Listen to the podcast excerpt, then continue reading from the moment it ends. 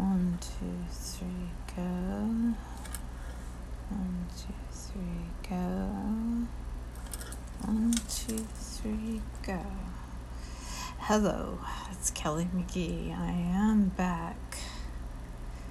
I hope you guys enjoyed the movie. Um, never know. Uh, well, that that one's probably been around, so you you may have seen it. The reason I know is because uh, Mary Ellen Guiley has been gone. She's uh, passed, and um, Stan Friedman also has passed. So had have been um, maybe last year. So I've got a lockdown thing. It's Brian Rose's real deal lockdown here. I wanted to see what this was all about. Not really sure. So let's see what's about.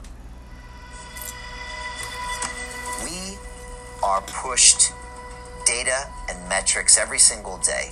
And we are bought into this concept of buying in that these metrics and data are the ones that we should pay attention. And we are being used to be showed that these numbers are how we should affect public policy. For every day we are locked down, it's going to take two to three weeks to recover. So do the math. If we're locked down for 30 days or 60 days, this is years and years to recover from this. But it's not just the economy, it's mental health. All of our mental health is being damaged. Suicides are at an all time record high. Drugs, smoking, drinking increasing. We're seeing domestic abuse increasing, child abuse increasing. We're seeing a strain on our education system. We're seeing poverty increasing. So this isn't just about you know, me not being able to go to the gym. This isn't about you not being able to go to a restaurant. This is severe generational damage to our economy based on flawed data. The difference in risk is more than a thousandfold between the oldest and the youngest groups. What we need is a hybrid model of focus protection. I want to focus on the economy while also protecting the vulnerable. Most people think it's either or. I disagree. I think you need both. Everything that Dr. Kulldorff talked about is control. We need to find a way to live with the virus, and by using focus protection, we can do that.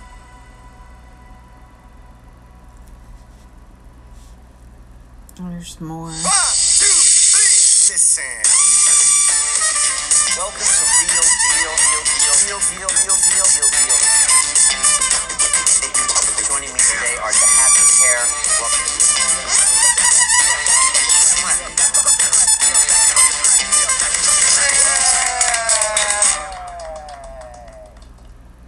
Welcome to Real Deal. I am Brian Rose, and we are live here at London Real World headquarters to talk about Lockdown 2.0 in Britain. We are on mm-hmm. full lockdown and have been now for over a week, which means nothing is open uh, except for essential services. But that means I can't go to my gym. I can't take my kids to the bookstore. I can't take my kids to the playground. And effectively, this city is shut down. And it's shut down based on bad data. And so, yet, we see another disproportionate response to this virus. We see a total lack of science based decision making.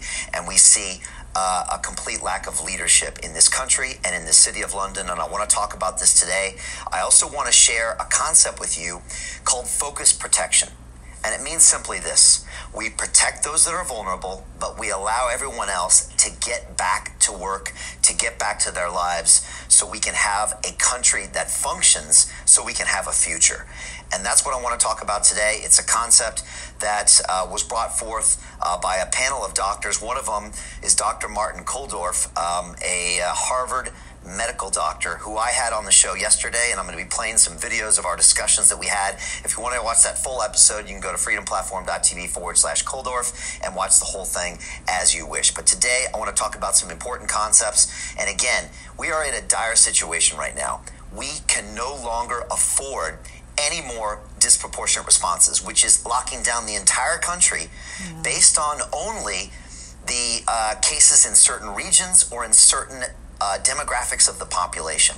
And I had the economist David Miles on last week, former Bank of England monetary policy uh, member, who also said the same thing.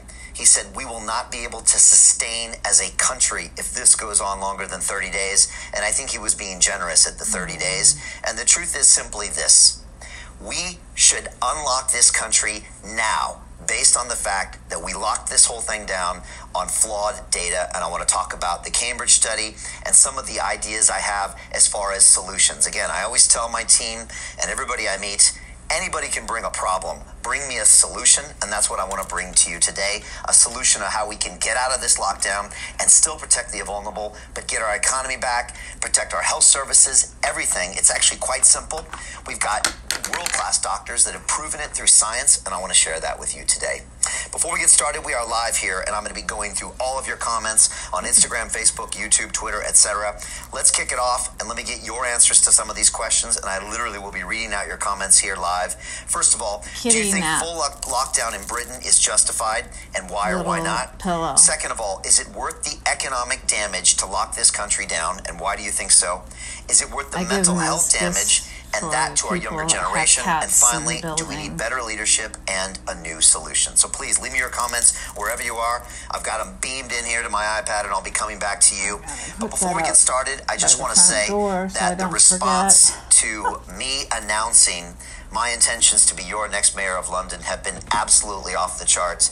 And uh, you'll see probably a lot of imagery and videos that we put out there. Um, and here's an image from our website, which is brianformayor.london, that has detailed uh, my Transform London uh, policy plan of attack for 2021. It's got all of my policies where it comes from transport to science to health to education to getting back to work. You can go there. You can also sign up to be a volunteer.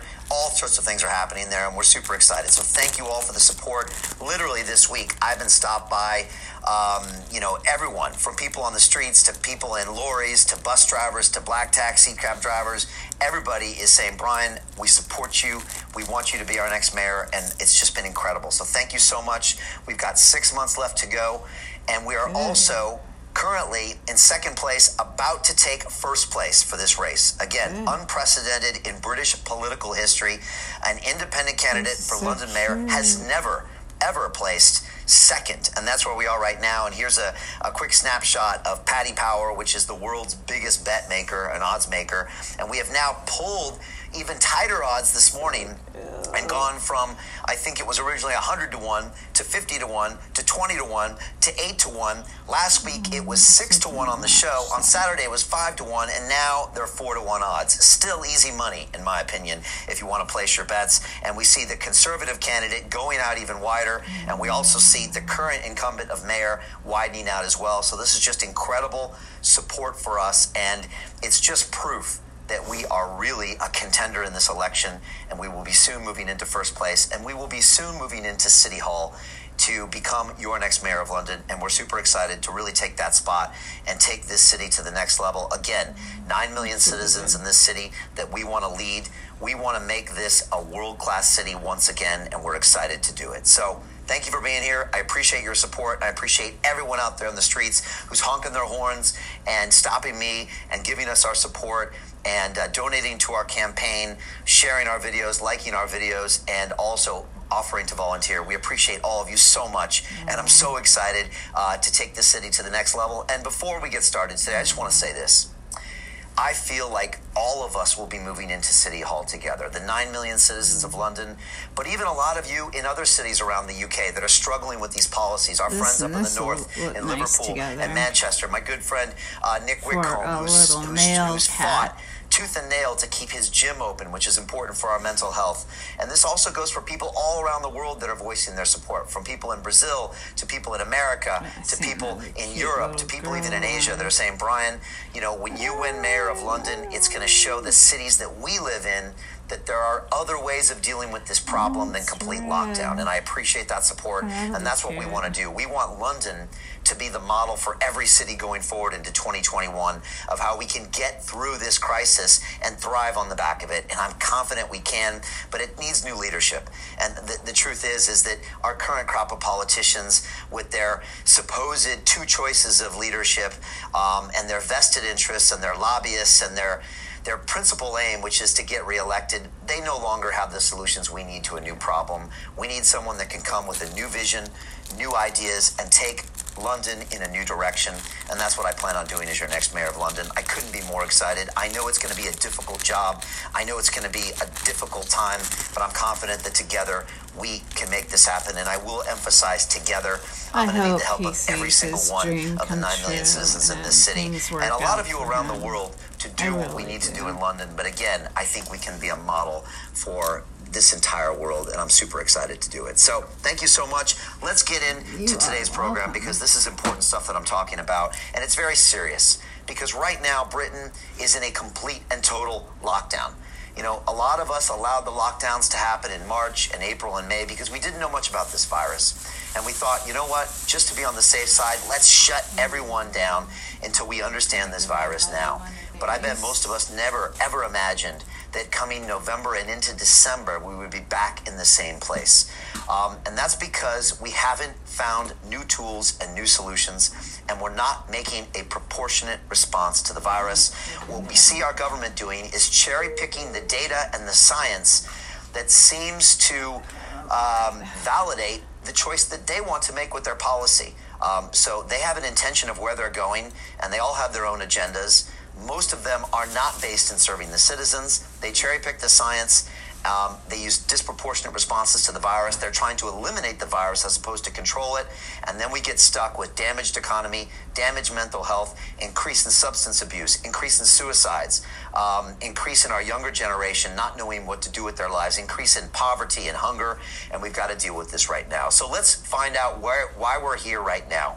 The reason we're here is because of this graph you can see on screen. And you'll see this high purple line, which is the study done by Cambridge University that was sanctioned by Public Health England that got us into this mess. And by the way, the recognition this data is wrong could get, get us out of this mess right now. You know, I welcome the Prime Minister to, uh, you know, come on a live conference later today and say, guess what? We were wrong. The lockdown was based on flawed data. We're going to open everything up right now so we don't continually damage the economy. I would welcome the mayor to make that same admission that he was wrong to crusade for the lockdown of this city that he serves. But of course, neither one wants to do that because that might ruin their chance to get reelected as opposed to serving the citizens. So they're not going to do that. But the data and the graph that I just showed was based on this study by Cambridge, which predicted 4,000 deaths per day in December. And based on those dire predictions, which was nearly was nearly four times the deaths that we saw back in April, which where our peak was about 1,200 in one day. They decided to shut this economy down. And we had a last minute press conference that was done on a Saturday here in England, where the Prime Minister and his team of crack scientists showed up two hours late to, where they told us they were going to shut this country down. And it was literally days later where our former Prime Minister, Theresa May, stood up in the House of Commons. By the way, when she stood up, our Prime Minister walked out of the room and she went on to say the data is flawed. This 4,000 death prediction is wrong. That same study was predicting 1,000 deaths per day in real time, and last week those numbers were around 250 per day. So the same study that we are using to lock down an entire country and crush an economy wasn't even working in real time. And this data was later even revised down further to where that 4,000 number in the future was revised down to 1,000. And so the truth is, is that we clearly saw that this was the wrong data and yet we locked down this entire country. And the crazy thing is, is that we even knew the data was flawed, but our entire two-party political system decided to still vote and back the prime minister and shut this economy down. And so what happens is this. We are all now shut down and we are facing massive collateral damage. Let me talk about that. The economy, it's being crushed right now. And as I said before, Lord, Lord Stuart Rose, the former chairman of Marks and Spencer, one of the biggest retail companies here in Britain, said for every day we are locked down, it's going to take two to three weeks to recover.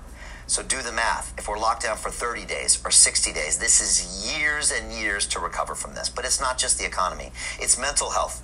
All of our mental health is being damaged. Suicides are at an all time record high. And those numbers go even higher for our younger people. We are seeing substance abuse, drugs, smoking, drinking increasing. We are seeing other physical health ailments going up because they can't get access to health care. We're seeing domestic abuse increasing, child abuse increasing. We're seeing a strain on our education system. We're seeing poverty increasing, homelessness increasing, and we're seeing real, uh, real evidence of people going hungry in this country. All right. So this isn't just about, you know, me not being able to go to the gym. This isn't about you not being able to go to a restaurant. This is this is severe generational damage to our economy based on flawed data. So I just want to set that stage right now. But it goes further. Because when you look at the geographic situation in this country, it makes no sense to have an entire lockdown. And this is the start of my point today that we are making a disproportionate response to this virus. And we need to start making a proportionate response. Let's look at the uh, geography to start this off. Now, you'll see this graph that I'm going to show you right now. And these are the 32 boroughs of London. And you'll see from this graph that 21 out of 32 London boroughs are showing a decrease in COVID cases. Let me repeat that. 21 out of 32 London boroughs are showing a decrease in COVID cases. And when you look at some of these numbers, per 100,000, they are showing on average on London about 145 cases per 100,000 inhabitants. These numbers are extremely low compared to other major sections of the country where these cases are much, much higher, sometimes double triple or quadruple the case numbers that we're seeing here in London. We look at some of these areas in the north, like Oldham, as you can see on this table here, 773 um, cases per 100,000. Places like Wigan, 593. Places like Bolton, 539. And it goes on and on. Our friends up in Manchester and Leicester, over 400. And yet, what does the government decide to do? Lock down the entire country. And this is one of the key problems here is we're not seeing a proportionate response to this virus. And that's why I decided to invite on the show this week Dr. Martin Kulldorff. And he is a Harvard Medical School doctor and the reason I invited him on is because recently he wrote a paper with two other top ranked scholars, one from Stanford, one from Oxford, called the Great Barrington Declaration. You might have heard about it. It was quickly vilified in the press and buried on our technology giant search engines. But he came out and said that we need a proportionate response to the virus, something that he called focused protection. And I want to play for you a short video clip of my conversation with. Uh, with the, with uh, Dr. Martin yesterday, and he talks about the damage being done to the economy, and what we're doing is by locking down everyone, we are protecting the wrong people, and we are actually hurting the wrong people as well. Here's a short video here from Dr. Martin Kulldorff. There is this massive collateral damage of the lockdown that's just not being quantified, I think, by people and governments. And that means economic damage, mental health damage, physical health damage, substance abuse increases, I think smoking and drinking, suicide, domestic abuse, strain on the education system, poverty, even hunger. All of these are taking massive hits to the lockdown, and yet no one's really talking about them or quantifying them. Is that right? I think that's right. And uh, we are not quantifying what's occurring now very well, but at the same time, many of these consequences of public health we won't see this year. So COVID 19 is sort of immediate because people are getting sick this year and they're dying this year. But if we look at cancer, for example, if somebody doesn't, if the cancer is not detected this year, they're not going to die this year. Uh, but maybe they'll die if they don't have a pep, pap smear. Uh, they will die of cervical cancer maybe three years from now instead of living another 15 years. So those uh, those mortality statistics, we don't have them yet, but that doesn't mean they're not real. So this is something, the consequence of the lockdown is something we're going to have to live with and die with for, for many years in the future, unfortunately. Hmm. And Dr. Kulldorff is going to go deeper into his concept of focus protection, and I'm going to share exactly what he's talking about next. Before we do that, I want to hear from you. Tell me now, wherever you're at, wherever you're watching me right now, leave me a comment, please. If you haven't done it before, leave me one now. Tell me, do you think the full lockdown in Britain is the correct response? Secondly, tell me, is it worth the economic damage, the damage to our mental health, the damage to our younger generation? Do we need le- better leadership right now? And do we need a new solution? Leave me your comments now. And again, some incredible comments coming in here. Uh, I'm watching and reading through them right now. I really appreciate uh, each one of you making comments here, and they're just coming in from everywhere. We've got Jan Usherwood on YouTube saying, Thank you for bringing us the truth. You know, that's my job. We've been doing this here at London Real in the entire year of 2020 uh, to much controversy. We've been vilified in the press. We've been um, vilified by our regulators here in Britain. We've been nearly deplatformed by our tech platforms, but we will bring you the truth no matter what. That's our job. Unfortunately, our politicians don't seem to share that same ethos. Mr. Mayhab on YouTube says BBC propaganda has gone nuts. Freedom of speech is nearly dead. Yes, it is. And I want to share with you more of that new uh, shortly. That's why it's so important what we do here as far as having an independent media platform.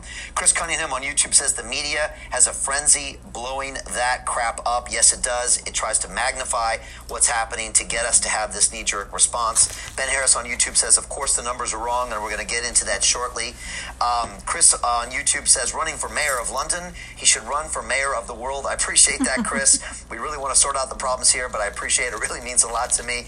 Uh, King or the King on IG says, future mayor of London. Thank you for the support. I pre- appreciate that. Um, we've got uh, GMO 90 says, Brian for prime minister. Again, I appreciate that, but we're going to focus on London first. Uh, Imran says, Mr. Rose, thanks for all your content. Wishing you success. Uh, Ina Einem on IG says, we need more stand up people in the government, politics, decision makers. Uh, Quantum Revolution on IG says, love your work. Keep being brave.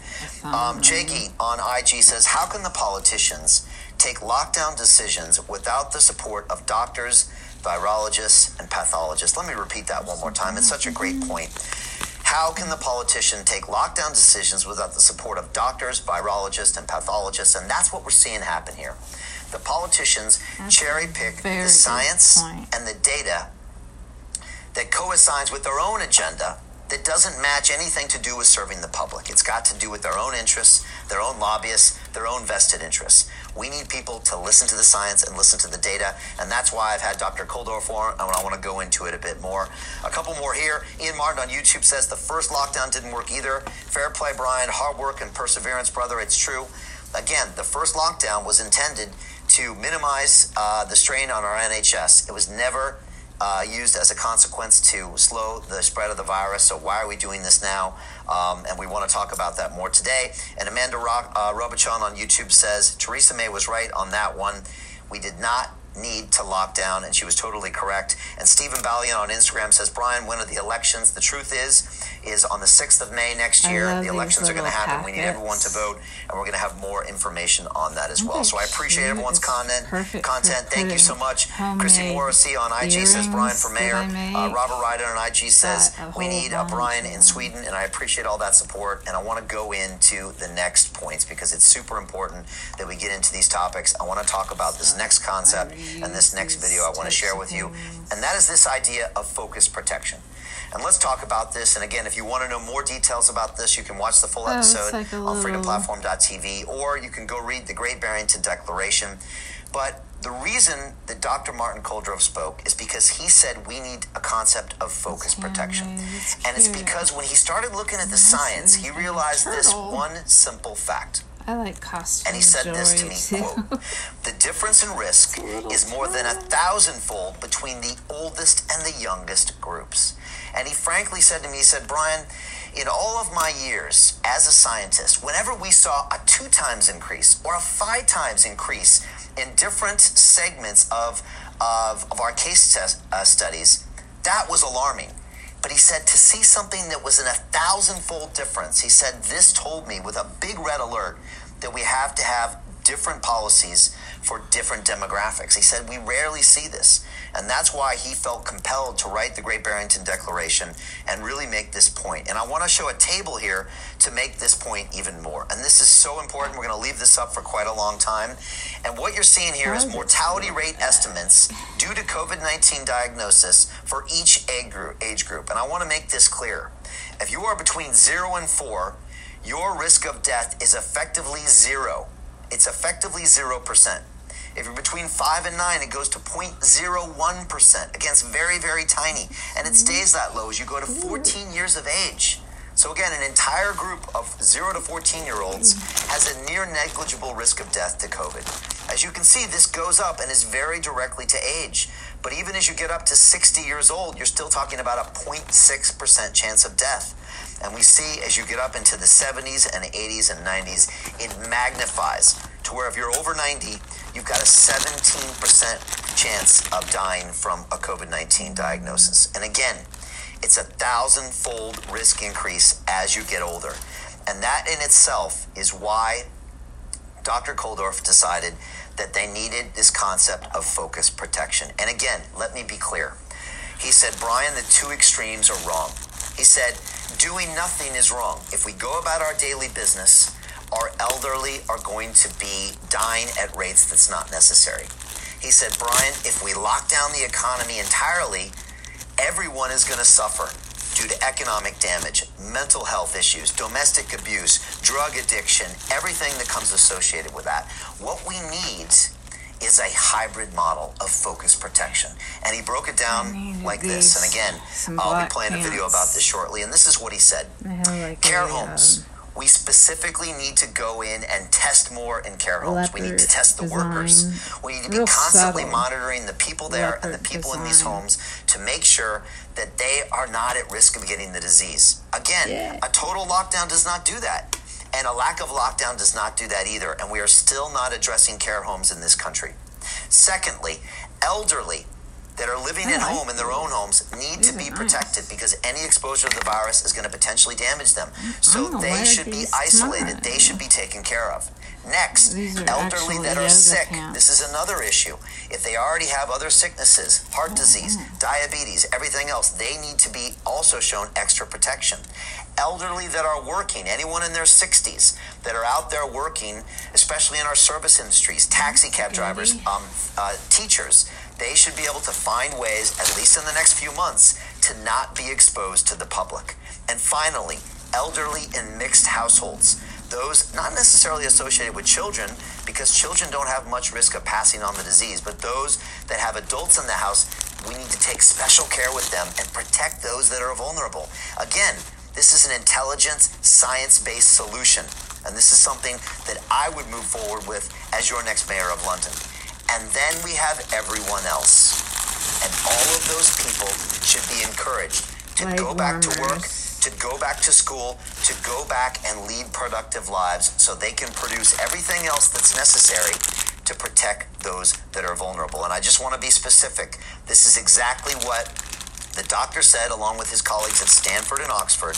He said those that are not vulnerable should immediately allow, be allowed to resume life as normal. Very important here.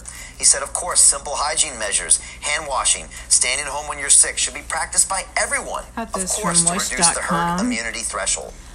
Young, low risk adults should work normally rather than from too. home. Restaurants and other businesses should open why arts, music, sports, and other cultural activities should also resume. And of course, schools and universities should be open for in person teaching. So, again, this is basic stuff. It's really important. We've got to have this multi tiered structure. Yeah, Focus protection is the only way forward. And again, this is a proportionate response to the virus. The same reason why we are looking at different geographies differently, why we would look at London different than, say, Manchester. This is why we would look at our younger generation differently than our older generation. So I want to play a video for you of Dr. Martin talking more about this delineation. But before we do that, I want to hear from you. Tell me, honestly, do you think a full lockdown in Britain is justified? Do you think locking down everything is the right decision for the damage we're going to face for our economy, for our mental health, for younger generation? And finally, do we need better leadership? And do we need a new so solution like, and a new direction? So answer those questions right now. Outfit. And I want to play this clip for you of Dr. Martin Kulldorff. What we're doing now is we are protecting younger college students who are very low risk and young professionals who can work from homes like uh, lawyers or uh, journalists or scientists like me. Uh, those are the ones who are we are protected even though we are very low risk, while in the working class, they are out there driving the cab, working as a janitor, working in the supermarket because they have no choice. So it's the older working class, high risk, who are building up the immunity in the population that will eventually protect all of us, while we are protecting low risk college students and low risk uh, professionals. Hmm. So uh, it's sort of backwards. And if you look at the data, we can actually see that we have been successful in protecting the the professionals because working class and especially the inner city working class have been affected much much more uh, with much higher mortality. Like so uh, just like we are able to uh, to uh, protect the professional class, which we have done through these lockdowns through the last uh, half year, it is possible also to uh, do a much better job protecting the elderly and the high risk elderly. Not hundred percent, that's impossible in a pandemic, but we can do a much much better job than we have done if One we just uh, try and put our minds to it. Right. No, that's a really good explanation. And you said before, quote, the working class are taking on the burden of generating herd immunity, and they're the ones actually uh, at most risk, especially when there are those older groups. You also went on to say that you know those who are not vulnerable should be immediately allowed to resume to life as normal. You said simple hygiene measures like hand washing and staying at home when you're sick should be practiced by everybody to reduce the herd immunity threshold. I think you said young, low risk adults should work normally rather than from home. Restaurants and other businesses should open, while arts, music, sports, and other cultural activities should resume, and schools and universities should be open for in person oh. teaching. And yet, College Doctor, we're cats. not seeing any of that because, like you said, They're we are protecting most of those people that don't need protection. But they're the same. Yeah, it's backwards. So they don't get jealous. And so, again, what Dr. Kulldorff is saying there is when we're locking down, we are quote unquote protecting an entire swath of our population that doesn't need that protection. And at the same time, what we're doing is we are not aiding those that are most vulnerable. We're not giving them the protection they need. And at the same time, when you shut down everything, everyone gets pulled down with the economic damage, the mental health damage, etc. We need this model of focused protection. It can work. It will work. It can get everything back to normal right away. This is the model that doctors like him had planned for the last 10 or 20 years for pandemics. But as the doctor told me, all that went out the window this year and the governments and the politicians started using their own playbook for their own agendas, and it's a shame, and we're paying the price. So I want to hear your comments right now. Right now, tell me what you think of all this. Some great comments coming in, and I've got a next point which is really powerful about the numbers and the statistics, and this one is really going to grab you. First of all, love the comments coming in. I really appreciate that. We got Dan on IG says, "Good luck, love your program." Uh, Ron on IG says, "Big Daddy Brian for Mayor of London." I appreciate you, Ron. That's great. You're making me laugh here. Uh, Jennifer Mamon says, "Just caught you live, Brian. Love your work. Lockdowns being justified with tests. Correct. I want to get into that shortly. Cato Lee on YouTube says we should not be in lockdown. I agree. Seamus on Instagram said we should reclaim autonomy to obtain our sovereignty. You are so right. And this is something nice. the doctor said yesterday. He says, I think it's going to come from the people because the politicians don't agree, don't understand this. Chrissy Morris on IG says, Where is the guy who predicted half a million deaths from coronavirus in the UK? You're referring to Neil Ferguson from the Imperial College London. Again, you are right. 10x the death prediction, which put us into the original lockdown, which is part of the reason we're so calm and relaxed when we're asked to lock down again. Again, the data the numbers never made sense, and yet that was, was what our policy was based on. Uh, Fleming and IG says, You're doing really good, Brian. Keep going. Thank you very much. Um, uh, OMG and Alpha says, Love your work, Brian. Keep going.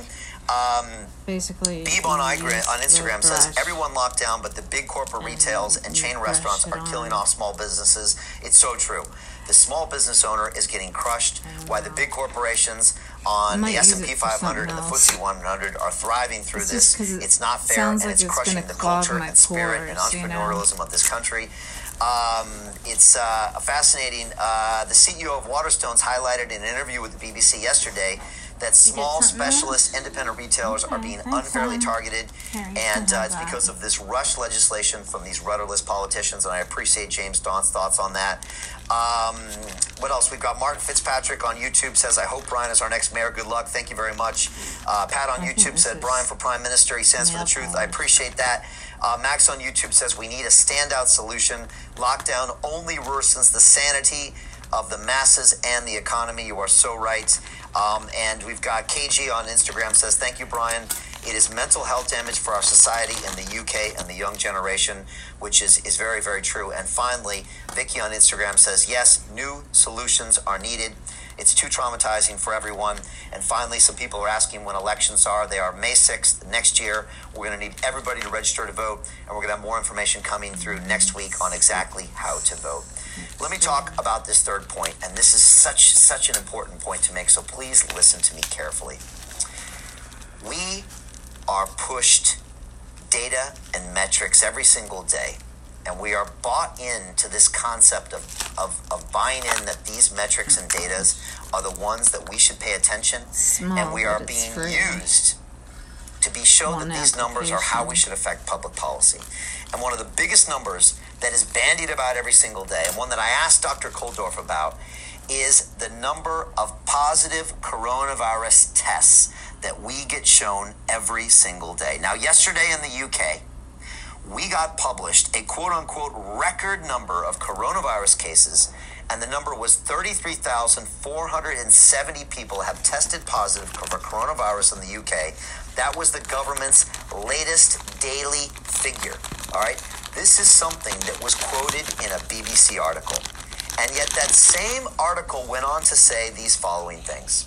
They said, quote, the experts have previously warned against describing the daily figure as a record because there was no widespread testing program during the first wave of the epidemic. So let me say two things here.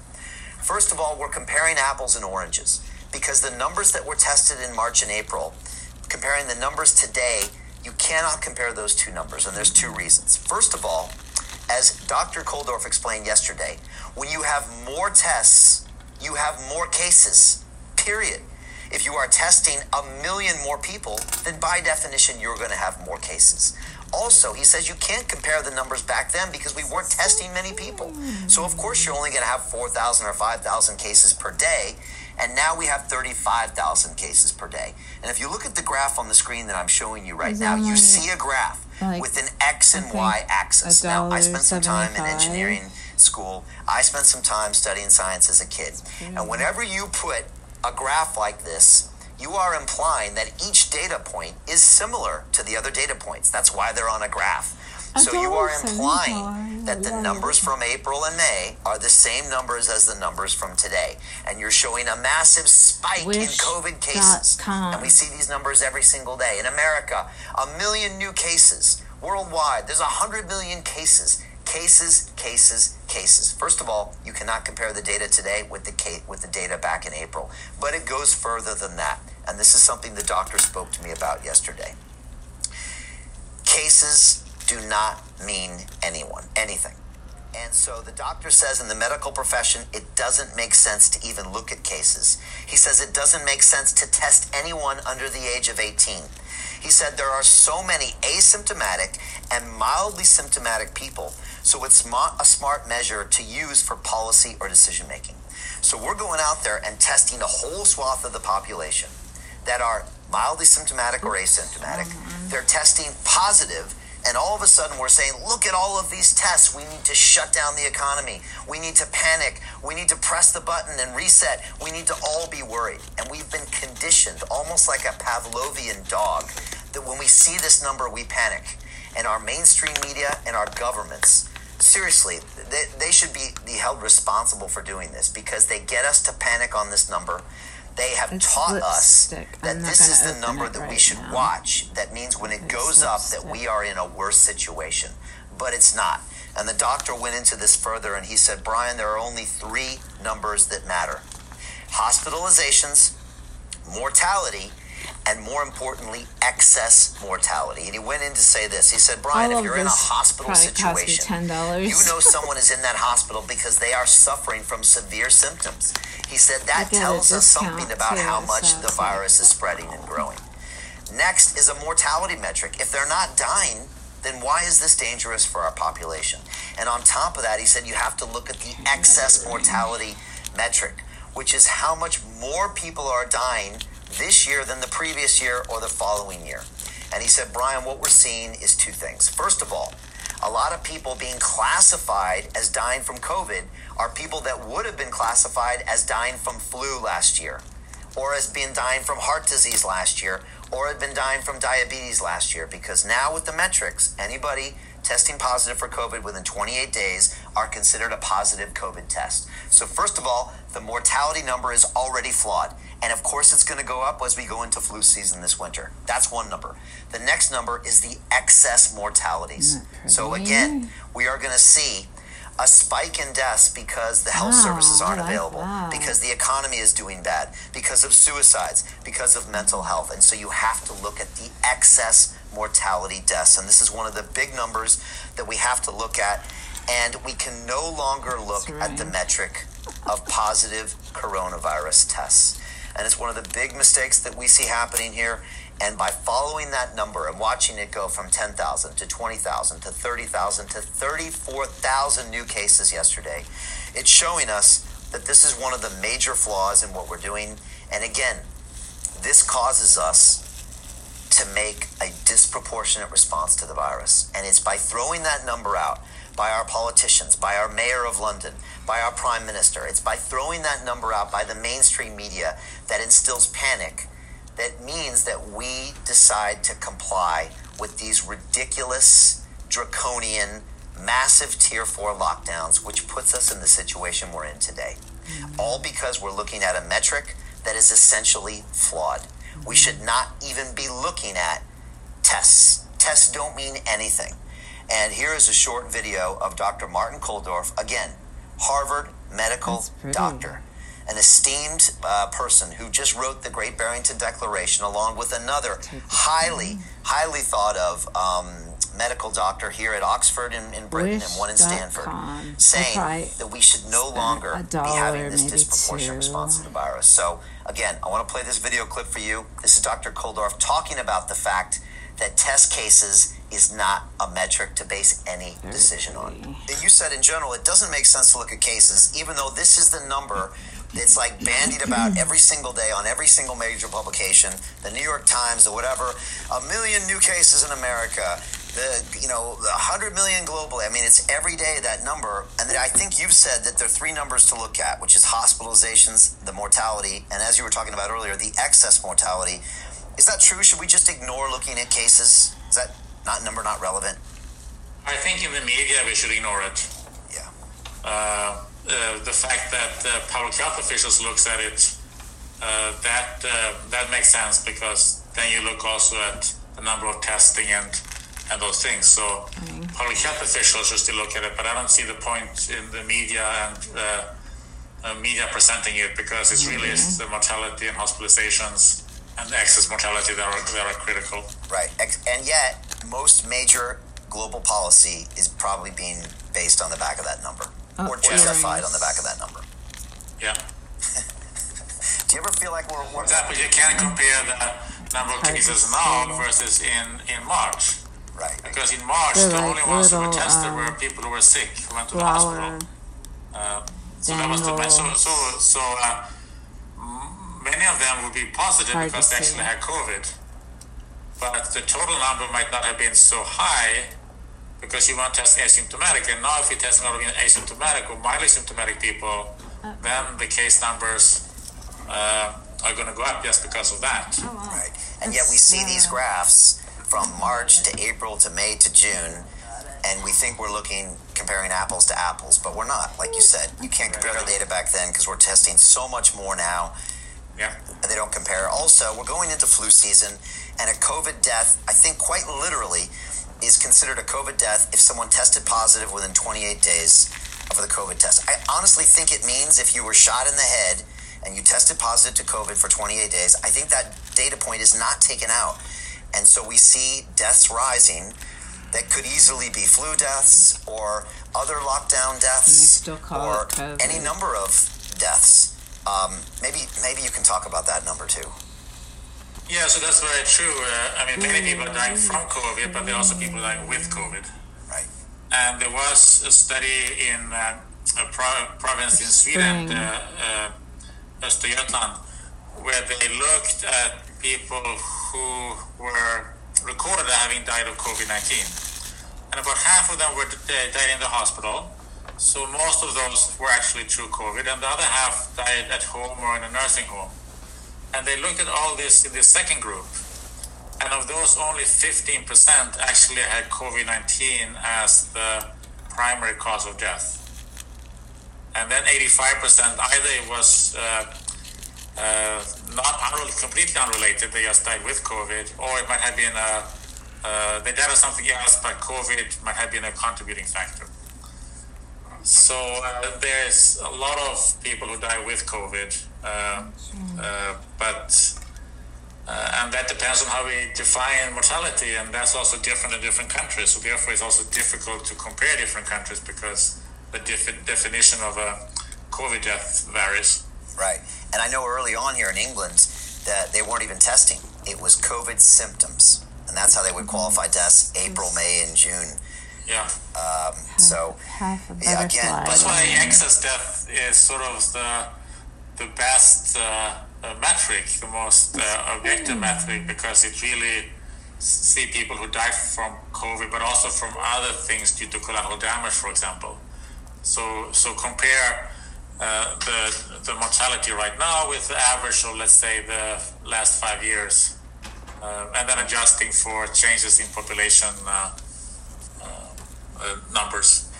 So, three major points that the doctor was making there. First of all, the fact that positive coronavirus tests, that metric is useless. It's useless to talk about in the public, the mainstream media, and the governments. Maybe it's important for some health officials to monitor, but it's not a metric of the severity of the virus on a population. Period. The second number to talk about, or the second point to make, is you cannot compare uh, even that data from May, April, June to today, because back then only sick people were being tested. Now everyone is being tested, or a lot of people are being tested. So by definition, the, that data is flawed.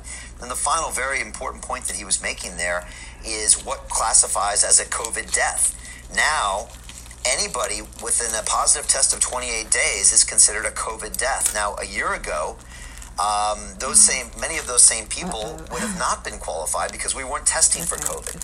So anybody a year ago that would have been dying from the same reasons today, flu, heart disease, diabetes, Yeah. dementia, that happened to have a so test pretty. and be positive would now be classified as a COVID death. And he even said that when they looked in deeper, only 15% of those were actual COVID deaths and the rest were by some other cause.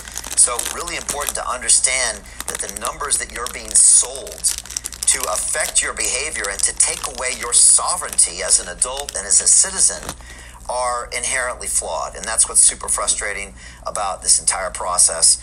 And uh, that's really what we're talking about today. And so I'm going to your comments right now.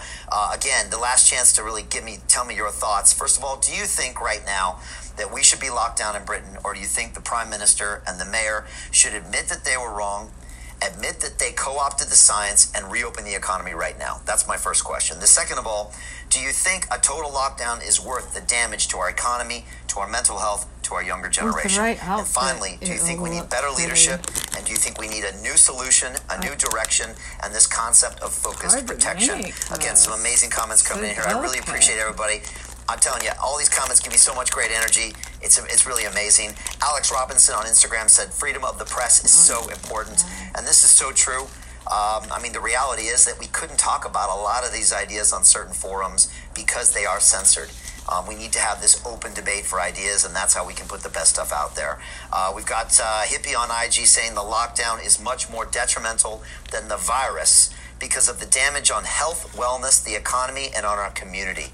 Really, really well put there. I appreciate that. Uh, Divine says, I love what you stand for. Thank you so much. Cato Lee says, collateral damage is worse than the virus.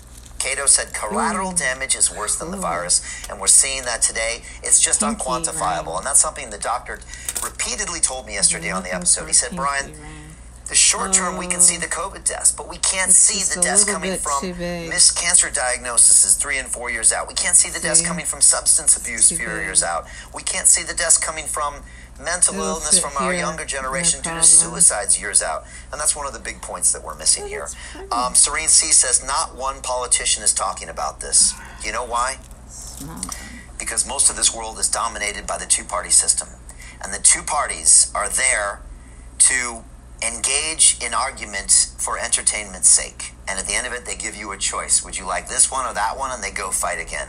They're actually not interested in serving you. They're not interested in, in solving your problems. They're interested in fighting for your entertainment to where you get choice A or B, and then they move on. That's why we need a new direction. We need an independent candidate that's not locked into this two party system and their vested interests and their lobbyists and their sponsors. We need new ideas, and that's why I am planning to be your next mayor of London. So thank you for these comments. We are great. Uh, Brian Seto and Julian Shields on YouTube said, Brian for president.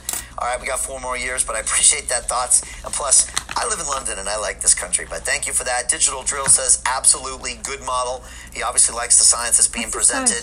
Um, MailTube2 on YouTube says, Go, Brian, go. Thank you for being a model for change. I will now head to Pet- Paddy Power, make my bet. I should have done earlier. Once London is sorted out, you can throw a lifeline to Liverpool. I appreciate you, man. And again, sending tons Love of love and support to our brothers and sisters in the North who are going through difficult times and who are also being unfairly locked down and who are, are having to go through policy defined in London. It's not fair.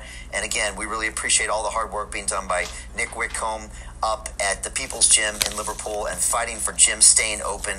Um, gyms are such an important part of our physical health and mental health, and uh, they need to be opened now. Um, what else? Uh, some other comments. I want to make sure I get everyone, so I appreciate the comments here. Um, Raymond Nation on YouTube says fantastic info. Exactly. This information was buried on Google, our mainstream media, and our search engines. Buried Really? um, in our social platforms because it didn't fit with the agenda of the social platforms, the mainstream media, and our politicians. That's why it's our job at London Real to put it in front of you. So thank you so much for that.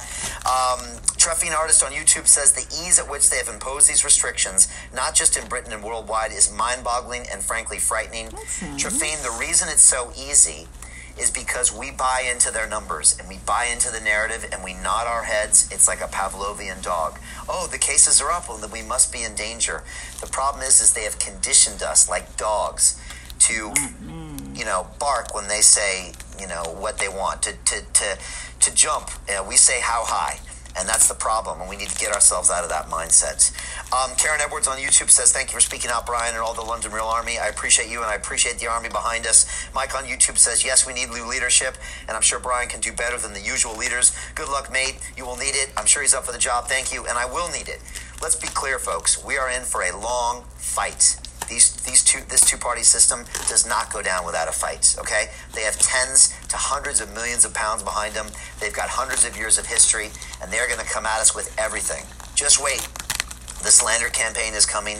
They're going to attack my character. They're going to vilify our platform and our guests and everything that we stand for. But we've got you behind us, the London Real Army, to go out there and tell your friends and family, no, actually, these guys speak the truth, and we're going to be calling on your help very shortly. So I appreciate that.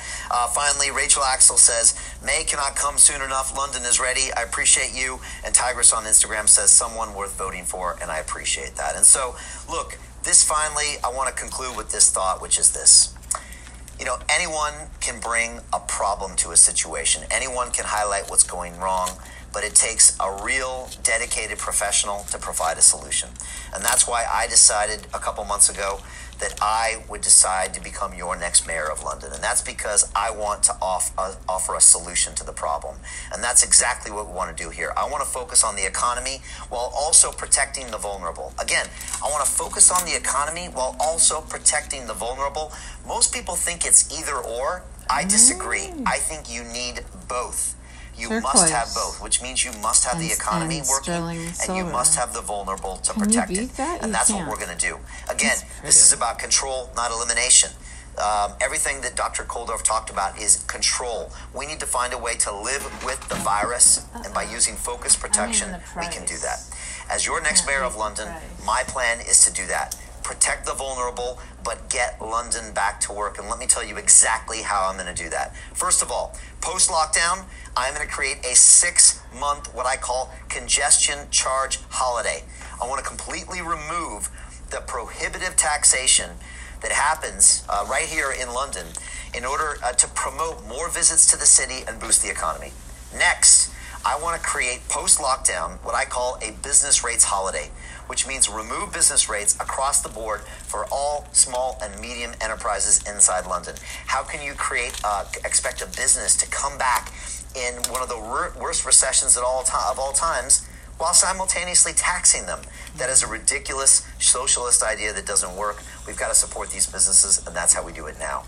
Third, I will stimulate key sectors with expanded financial packages specifically for our hospitality industry. I'm talking about restaurants, cafes, nightclubs, retail, and the hotel sector. Really important. Fourth, I'm going to encourage the return of office workers to the city. Let me repeat that.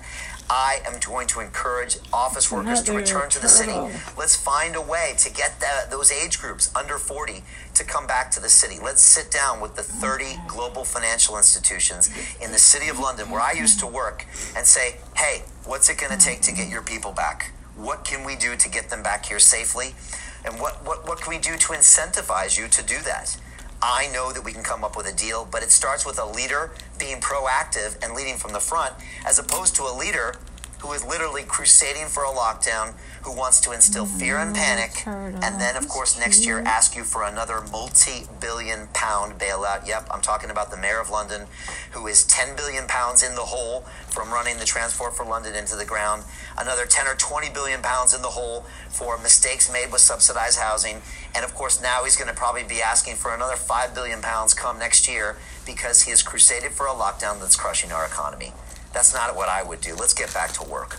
Um, next, I would implement science based protocols for retail establishments to comply with COVID, but also responsibly get back to work. Next, I want to safely open up museums, theaters, uh, concert areas, and stadiums. I know we can do it. I want to allow outdoor seating for the use of streets for all of our retail and hospitality businesses here in London. It sounds simple. We could do it right now, and we could open up these businesses and be safe for COVID. Mm-hmm. I want to get our children back to school, which is going to promote all the businesses around that, and it's going to support those depending businesses. On top of that, I want to put science first and talk about what I just talked about proportional response to the virus. I want to put our health first. I want to be proactive with our health. I want to get people in gyms. Let's start eating more responsibly. Let's really talk seriously about smoking cessation, reducing our drinking, and how we look at drugs in this country. Um, let's look about mindset. Let's look about getting better sleep habits. Next, I want to put education first and really get our kids back to school. Still a lot of schools that are not at capacity because of this virus. And finally, I want to put family first. By promoting the family structure, we're going to reduce crime. We're going to have massive benefits to the economy, and we're going to really save a lot of our housing issues and some of our other social supports. So, those are my plans as your next mayor of London. To be honest, no one is talking about the policies that I'm articulating here, which is strange because the people that are trying to run for mayor they, have been doing this for 20 years so they're supposed to be the ones with the great ideas Yay. but we have the best articulated policies again these are all summarized on my Transform London 2021 plan of attack. It's all on our website, brianformayor.london. Go there. Please sign up for our list. You can donate to our campaign, and we're soon going to have ways that you can help volunteer. Because let's be honest, folks, we are going to need every single one of your help to win this race. Uh, the two parties, they are going to dig in here. They're going to start coming after us. They're going to spend big. They're going to try to attack us. We're going to need every single member of the London Real Army in the streets sharing our videos, giving us comments and likes, speaking with your friends and family, hopefully out there passing out flyers, talking to people, like I said, sharing the videos and talking about how we all together can move into City Hall and make the changes we need. I'm telling you, this is desperate times. They require desperate measures and enough of this current crop of politicians. They've shown time and time again that they cannot handle this situation. They are making disproportionate decisions and disproportionate responses to this virus. There's a total lack of science based decision making. And let's just talk about basic leadership. Again, they, they do not show credibility in their decisions. They do not show that they are making solutions and they're not trying to get London back to work or get this country back to work. So let's do that.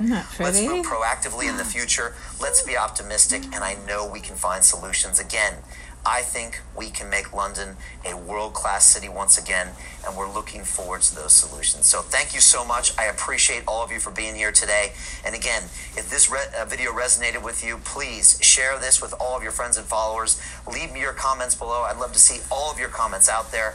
And again, we're going to need your support. We're going to need every single member to help us and really support us in this final race again, I feel like we're all going to be moving into City Hall together. Um, we're going to need all of your help and all of your sacrifice. But I think we could be an example for the world. I think London could show the world what it looks like when you have a focused response to this virus, when you have focused protection. We could show the world how we could protect our elderly, protect uh, those in our care homes, protect those that are already suffering from disease but at the same time, get our younger generation back to work. If we could do that, we could kickstart our economy. We could uh, save our mental health issues. We could prevent suicide, prevent drug addiction, prevent domestic abuse. We could really be a model for the world, and by doing that, I think we can help the world as well. So I'm super excited to be your next mayor of London. Please keep talking about us. There's only one reason that the the, the sports, uh, the betting agencies are making us uh, soon to be number one. It's because you're talking about it, you're telling people about it, you're sharing the videos. So please keep doing that. Please see, keep supporting us. And again, it's going to be my honor to serve you as your next mayor of London. We are super excited for the challenge, and we are confident that we can find solutions to these problems. Again, I'm going to use the science.